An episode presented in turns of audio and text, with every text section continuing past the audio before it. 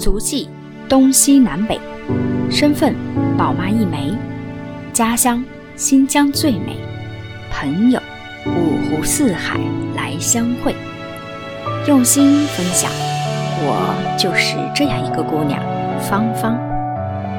欢迎收听新芳芳，一起来分享身边的故事。Hello，新芳芳的听众朋友们，大家好，很开心这期节目和大家见面了哈。前面两期节目呢，我们说要做一个新疆系列，来回眸一下芳芳回到新疆探亲之后这一路上的见闻。我们跟大家分享了新疆的故事，来介绍新疆那里的人民，也跟大家前一期的节目介绍了新疆的美景。那我们这一期来聊什么呢？就来聊聊新疆的美食。那首先给大家打个警告，如果您是深夜且空腹收听，建议您三思而后行。否则后果自负。啊！开个玩笑哈，因为新疆的美食实在是太多了。如果您是空腹在收听呢，我真的害怕您会深夜放毒哈，这个会骂我一万年。所以 先给大家打个预防针啊！我不知道我的听众朋友们当中呢，有多少是自己去到过新疆，或者甚至您就是新疆人哈。如果您出生在这里，或者您吃过新疆的美食，那这一期节目您一定不会陌生。当然了，这期节目我会为大家详细的介绍新疆最出名的几样美食的一些做法以及它们的味道的来源，同时呢，会跟大家讲一讲新疆的这个美食历史是如何的，特色又是怎样的，到底适不适合您呢？好了，我们这期节目言归正传就要开始了。任何一个国家，它的地区的居民在经历过长年累月的文化积累之后呢，都会形成各种鲜明的特色。那这个其中饮食文化就是中间非常重要的一环。新疆以其它本身具有的异域风情和文化的这个积累，所以它形成了一种非常有特色的维吾尔族的饮食文化。不仅啊内容极其的丰富，更是中华各个民族中的饮食文化不可或缺的重要组成部分。我们来就此啊跟大家聊一聊新疆饮食的一个历史。新疆饮食的文化中呢，最闪耀的明珠，当然应该属于少数民族的这个饮食文化，也就是我们所说的清真餐饮。清真餐饮呀，是经营信仰伊斯兰教各民族的一个菜肴食品的饮食行业，清净无染，真乃独一，谓之清真。其菜肴称清真菜。当然了，随着公元七世纪中叶伊斯兰教传入中国和信奉伊斯兰教的民族的这种形成呢，清真菜便逐渐的产生发展起来了。伊斯兰教各民族啊，具有自己的饮食禁忌和一些独特的风俗。那《古兰经》中就规定啊，比如说伊斯兰教这个清真餐不可以有猪肉。清真菜呢，又称为回族菜，它的历史追根溯源可以到唐朝。其形成的流派呢，在元朝回民族逐渐形成。当时啊，与海外，特别是西域各国的通商活动特别的频繁。那么不少阿拉伯的商人呢，就通过这种丝绸之路啊，还有一些香料之路啊、水路啊、陆路啊，总之呢，就是来到了中国。他来到的同时，也带来了穆斯林独特的饮食习俗和饮食的禁忌。所以，这就是新疆饮食的一个历史由来。您在新疆吃到最多的呢，也是新疆餐厅。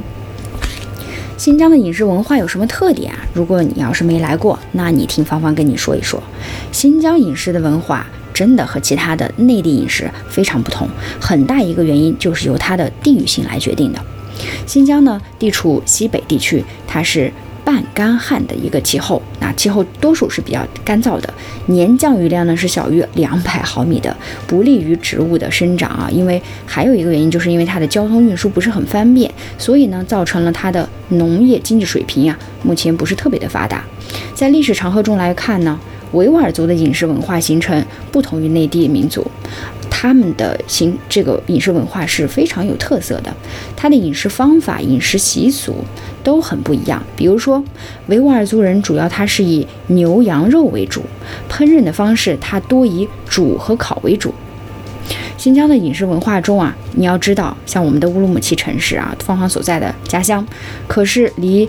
全世界离海洋最远的一个城市，所以说你想到新疆来吃海洋中的美味儿，那您肯定是去错了地方。这里是不会吃到正宗的纯正的海产品的，但是这里和西藏有点类似，牛羊特别多。所以使得这个牛羊肉啊在这里非常的普遍，而且做法也非常的丰富，牛羊肉也非常的新鲜。同样的牛羊肉，你可以吃出酸甜苦辣各种味道来，喜不胜收。有人说，如果你是地道的新疆人，传统的新疆人的一日三餐应该是怎样的呢？早饭你应该吃馕和各种瓜果酱，喝奶茶；午饭呢，你应该吃各类的主食，比如说像抓饭、拌面等等；晚饭呢，多是馕啊、茶呀、汤面呐、汤揪片儿啊啊，我们所说的汤饭。当然，这种传统的餐单呢，其实在我自己的家庭是不那么流行了哈。嗯，我们现在目前的情况呢，和内地的饮食文化是比较接近的。那我们普通人的家里呢，一日三餐也多出，使出蔬菜呀、饭呐，啊，各种各样的饮食都会有啊。尤其是我们家是非传统的新疆饮食，因为我的母亲作为新疆人，地地道道新疆人，但她不吃羊肉，所以我们今天啊节目当中分享的呢，就是我们分享新疆最传统、最有代代表性、最具特色的。当然，有一些家庭它并非这样啊，嗯，并不是说每一个家庭都是这样的一个饮食文化。好了，那了解完新疆的一个特色，那我们来跟大家说一说新疆的味道。耳熟能详的哈，一提到新疆的美食，就脱口能出的有几个名词儿，我跟大家罗列罗列。第一个就是新疆的馕，第二个新疆的烤羊肉，羊肉串儿，羊肉串儿来一串儿。第三个是新疆的手抓饭，第四个就是首当其冲的大盘鸡。好，我们一个一个来跟大家罗列。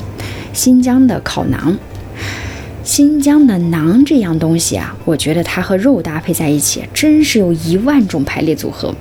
我细细跟你说来啊，先说这不得不提的主食，这就是这个新疆的烤馕。嗯，芳芳我呢肠胃不太好，而我母亲家里人肠胃都不太好，所以无论是在去内地出差，还是在香港蜗居。每每想起这个新疆家乡的馕啊，都会魂飞梦绕。有句话不是说的好吗？念念不忘，必有回响。所以这次回家，有幸在家人的指引下，我们就来到了新疆的馕文化产业园来参观，深入的了解了这样一个让人牵肠挂肚的美食背后的故事。去了之后啊，我才发现哇，原来新疆这个馕文化的这个产业园规模之大。门口呢，首先是有一个超级超级大的馕的雕塑，可以供人们来拍照留念。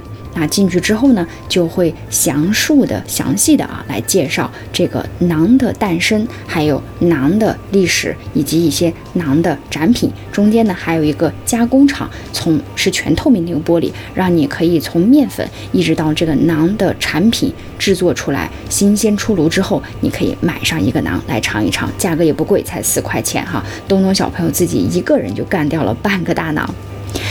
其实啊，如果说到馕的故事和历史，我国自古以来就是农业大国，从史前开始呢，就是以谷物为主食的，因而它的饮食文化源于农耕的文明，也随着农业文明的这个进化和发展，慢慢的提升起来。馕呢，是新疆人民最为喜爱也最为常用的食物之一。当初西域张骞开通丝绸之路之后啊。往来于这条路上的商人，极大的促进了饮食文化的交流。这个馕，也就是丝绸之路文化交流的结晶。张骞出使西域，从西域引入了像胡饼啊等等，而胡饼呢，就慢慢演变成了今天的窝窝囊、圆饼馕、油馕、肉馕等等这些西域的主食。新疆馕的这个制作工艺很神奇，它对胃为什么会特别好呢？肠胃不好的人就可以多吃，因为这个馕多数是以发酵的面为主要的一个原料，呃，本身呢再辅以像芝麻、洋葱、鸡蛋、清油、牛奶、盐、糖等这些佐料。当然，馕的种类很多了，我们刚才所说的，根据它的形状，它添加的这个食材不一样，烤制的方法不同，也会有各种各样的名称。你比如说。最大的囊叫埃曼克片囊，它的直径足足达到了四十到五十厘米，是囊中之王。而最小的囊呢，就是我们通常所说的油囊，做工呢就很精细，里面放油、牛奶、鸡蛋，很香脆，久放呢都不会坏，所以出去游玩呢带着就很携带很方便啊，煎茶水就会变得酥软。所以说它也是维吾尔族旅人这个居民旅途生活中非常方便的一个便餐。这种馕作为节日的食品呢也很适合。现在市面上最厚的馕啊，我们就叫做窝窝馕，它的厚度大概可以达到五到六厘米，中间有一个小窝。新疆的馕不但种类多啊，历史也非常悠久。有人这么说：千年不死，死后千年不倒，倒后千年不坏，说的是新疆沙漠中的胡杨。可是，在新疆有一种美食，它跟胡杨一样，可以久处不坏，那就是馕。距今已经差不多有两千多年的历史了，这是考古学者在古墓中发现的古代的馕，所以我们可以看到，对于新疆这样一个地方，馕的诞生是有它必要的一些原因，而且它也非常适合新疆旅行的人，适合气候干燥、长途跋涉、百搭的一个主食，可咸可甜，老少皆宜。所以，如果您去新疆旅行，一定要尝一尝各式各样的馕。介绍完新疆的馕，我来跟大家说一说另外一个非常出名的新疆的主食，叫做抓饭。抓饭在维吾尔语里面叫做波诺。它是用羊肉、胡萝卜、洋葱、清油、羊油和大米，再加上水加盐之后呢，小火焖熟，成为新疆人的主食之一。同时，它也是逢年过节、婚丧嫁娶的日子里的必食的一道美食，也是招待亲朋贵客的主要食品之一。那我记得有一次，有一次过年，我是在南疆哈和家人一起度过的。那我去南疆之后呢，真的是惊呆了啊！平生长这么大，就从来。没有见过如此之庞大的抓饭的阵容哈，做抓饭的阵容，为什么呢？因为当时是要给这个一村子的人做抓饭，大概可能到二十到三十个人的抓饭，那这个抓饭的量和锅都非常的巨大。那当时这个米呢，可能放了大概有三袋三个麻袋的那种大米哈，然后羊呢放了一整只羊，然后因为。平时炒菜的这个锅铲已经派不上用场，就是拿着这个铁锹洗干净之后，买了一把新的铁锹，处理干净之后，用铁锹来当铲子来炒这一锅。地道的新疆抓饭。如果你去新疆维吾尔族人家里做客，哈，如果他们请你食用这个抓饭，他们的传统习惯呢是先请客人围坐在炕上，然后当中呢铺一块干净的餐布，随后呢让主人一手端着盆，一手拎着壶，请客人们逐个的淋把这个手洗干净啊，同时呢会递给你这个干净的毛巾把它擦干。待客人全部都洗干净手做好之后啊，主人就会端来几盘。抓饭放在这个餐布上，请客人呢直接用手从盘中抓着吃，那这才是抓饭这个名词的来源哈，就真正的是用手抓着吃的这个饭。当然不是所有胡抓哈，这个抓饭呢还是要有它的抓的这个姿势的，正宗的吃法，用手抓的这个吃法。呃，不是一把抓，它是用拇指曲向掌心，其余的四指伸直，将抓饭和肉块啊抓在一起，然后顺着盘边来回的磨两下，抓饭自然就变成了一团。然后嘴一张，手一送，就吃到肚子里了。不过，由于现代社会的发展，卫生要求的提高呢，现在的抓饭，尤其是在餐厅里，基本都是用勺子来吃的。当然，如果您去新疆，抓饭几乎是每一个新疆餐馆里的必备之饭。芳芳自己比较喜欢的抓饭的做法呢，是少油，然后同时呢多放一些胡萝卜。那我自己比较喜欢稍微口味偏甜一点哈，所以呢我在放盐的时候会放的比较少，会放一点孜然啊进去，让它。它这肉味儿会更加浓郁一些，同时呢，我会放一些葡萄干儿。那因为有这个干果的香甜之后，就着这个米饭和胡萝卜一起吃，会更加的入味儿。如果您在自己家里啊，也可以在网上去搜索一下抓饭是如何制作的，解解自己的思乡之苦。好了，介绍完抓饭，我要来跟大家分享另外一个特别棒的美食，它是什么呢？你猜到了吗？对，它就是我们非常有名的新疆烤羊肉。说起这个新疆的烤羊肉，我觉得对于爱吃肉的孩子来说，你来新疆那就对了，无疑相当于老鼠掉进了米缸啊！这里有盘子比桌子还大的大盘鸡，我们刚才已经介绍过了，大快朵颐。这里呢也有新鲜多汁的红柳烤肉，鲜美的羊肉配着这个红柳木的清香啊，每一口都是小时候最棒的回忆的味道。当然，这个烤羊肉的吃法呢，只撒辣椒和孜然两种佐料，现在慢慢啊都在演变。有些餐馆只提供我什么都不放啊，这些佐料都不放，健康吃法我只放咸盐，当然也很好吃。那如果你想重口味呢，也多放一点辣椒，多放一点孜然，也是另外一种非常受欢迎的吃法哈。烤肉啊，其实常用的烧烤工具呢，我们会用炭火来烤，那有烧烤炉，有炭，有钳子。呃，有刀啊等等这些工具啊，当然呢，常见的市面上的炭火，像易燃炭、木炭啊、机制炭等等这样三种。那好的这种烤羊肉啊，它的羊肉的色泽是酱红色的，油亮，不膻不腻，外酥里嫩，肉质鲜美。别具风味儿哈，这个时候我觉得烤肉这对于这道美食来说非常非常重要的一件事情就是原材料的新鲜程度。当然你说你的这个肉质越好，你烤出来的肉就越好吃。当然如果这个肉质稍微偏老呢，那你烤当然烤的这个技艺也在其中啊，你烤的时间的长短也有关系。但最最重要的还是这个羊肉本身的新鲜程度与否。当然越嫩的肉烤出来就更加多汁和美。了。由于时间的关系，我最后再跟大家介绍一道新疆的美食，就叫做大盘鸡。相信很多朋友都在呃你所在的城市也吃到过这道菜啊。大盘鸡是新疆地区非常普通的一道美食了，基本家家都会做，而且招待远方的来客啊时候基本上就会做这道菜，因为它非常的简单，而也有我们地方的一个特色。新疆大盘鸡啊，它基本上是起源于九十年代初，它主要的原材料很简单，就是鸡块和土豆块，再配一个。个呃皮带面，那新疆这个大盘鸡色彩呢是很鲜艳的，然后有爽滑麻辣的这种鸡肉，还有软糯的甜润的土豆啊。甜中有香，粗中带细，经济又实惠经常聚会啊，家里朋友聚会的时候就会做这道菜。当然，这道菜也有很多很多的改良版本了啊！有些人会在这个土豆加鸡块里面再放一些胡萝卜，甚至有些人会放辣椒，还会放一些香菇啊等等，有很多的改良的版种。所以呢，您可以根据您自己喜欢的口味，你是想要肉多一些，还是想要酱多一些，还是想要配菜多一些，都是可以的。大盘鸡啊，它这个色泽可与印象派的绘画大师用色相媲美了，特别的灿烂，也特别的热烈。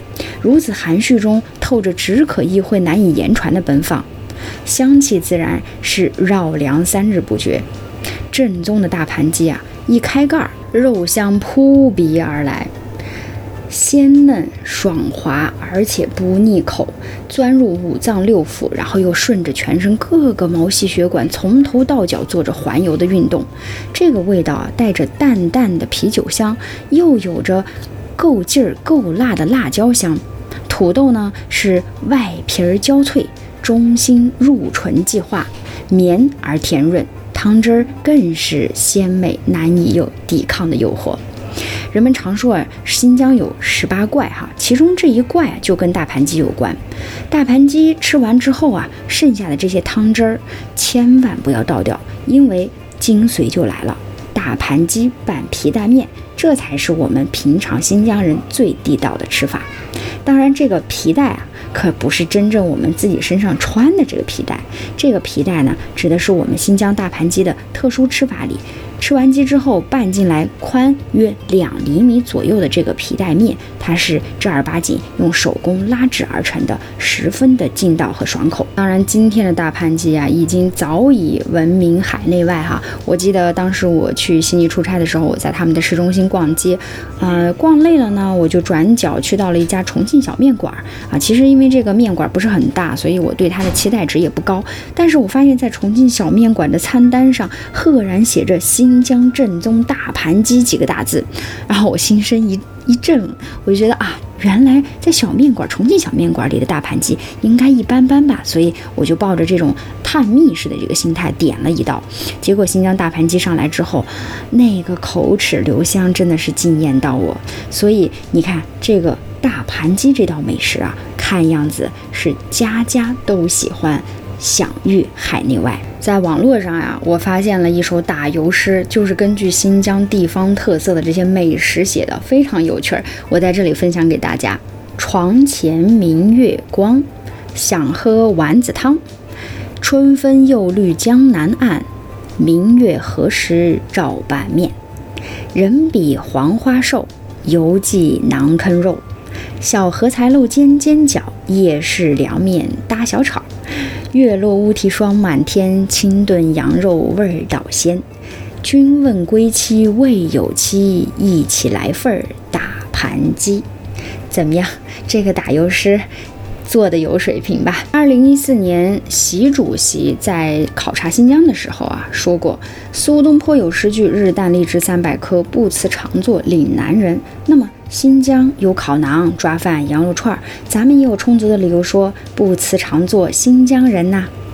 当然，如果你真的是吃不惯羊肉啊，我所说的上面的美食啊，假如说你都不喜欢，那么你也别气馁。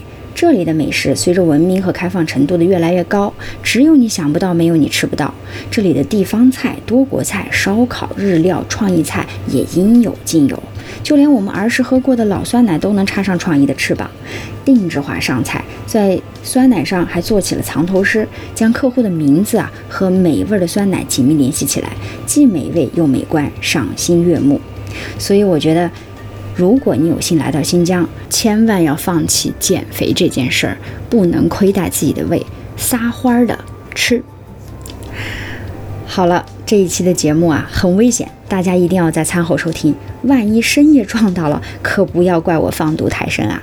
不过想要真正的解馋，那么请来新疆吧，遭遇美食，也遇见你。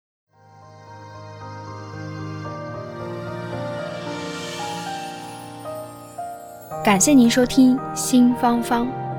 如果您喜欢我的节目，请转发分享给您的朋友，也欢迎线下跟我互动留言。同时欢迎听众朋友们关注芳芳同名公众号“新芳芳”。我们下期再见。